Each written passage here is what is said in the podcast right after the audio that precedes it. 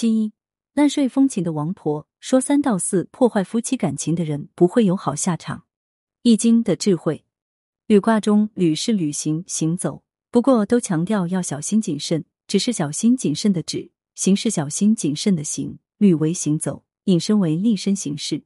履卦谈的是行为哲学，要求用礼节来规范行为，循礼而慎行。关键是小心谨慎，要像驴虎伟那样的战战兢兢，就差不多了。立身处世不可大意，要有如履虎尾的危机感。这也就是说，做人应该有礼貌，言行谨慎。而王婆正是因为不懂这个道理，最后成为武松刀下亡魂。《水浒传》之宁拆一座庙，不破一桩婚。在明清的话本小说中，王婆跟马伯六、宋元时代市井间的一种隐语，意思是用马比喻妇女。玩女人上手了，就叫入马。张岱的《陶庵梦忆》记载有从事娼妓行业的瘦马，而从中撮合的中介男女，则被唤作马伯六一样，其实只是男女婚姻关系中的中介人的一个泛泛的代号而已，并没有很大的影响力。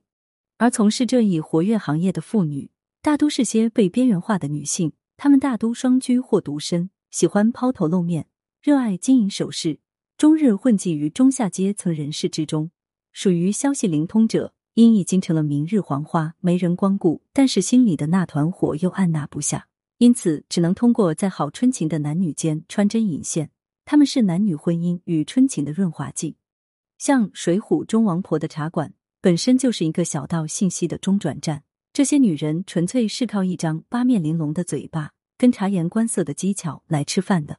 俗话说：“媒婆的嘴，跑堂的腿。”当然了。他们也曾经有过靓丽或者不幸的青春，只是令人窒息的商业社会将他们边缘化了。为了生存，他们只能靠在男女之间讨巧吃饭。在封闭型的农商社会中，王婆之流的讨巧之处，正在于当时男女关系之间社交疏通的障碍，以及道德与世俗之间行为规范的约束。尤其是女方，他们在到达青春期时，几乎还是足不出户的。他们只有通过走街串巷的王婆之口。才能断断续续的了解到一些院墙外面的精彩生活，比如某男如何如何等。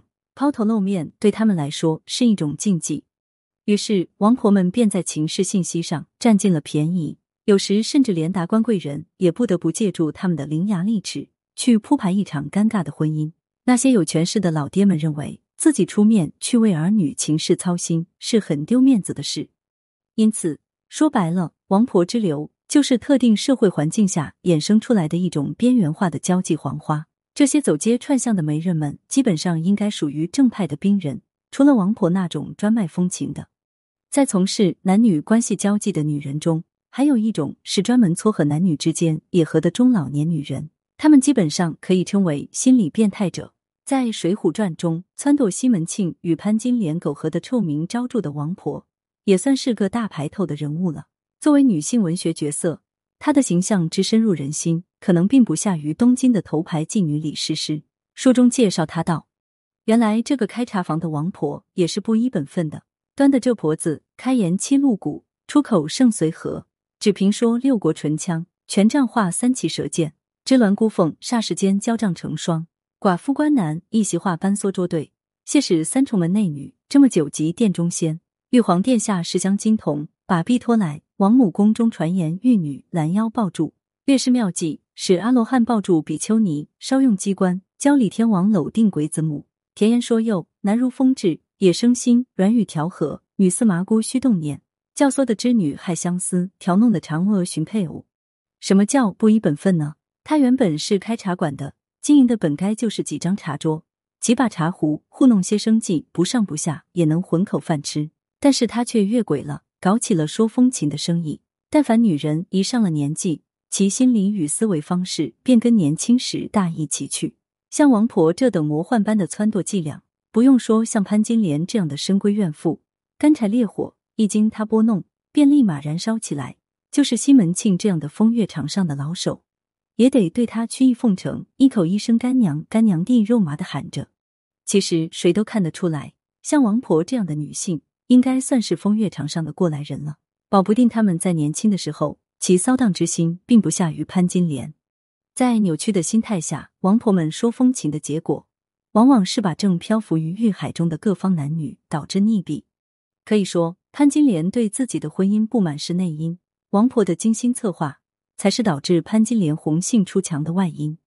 潘金莲如果是个贞洁烈妇，也就是武松所说的牢固的篱笆，西门庆这只恶狗当然钻不进来。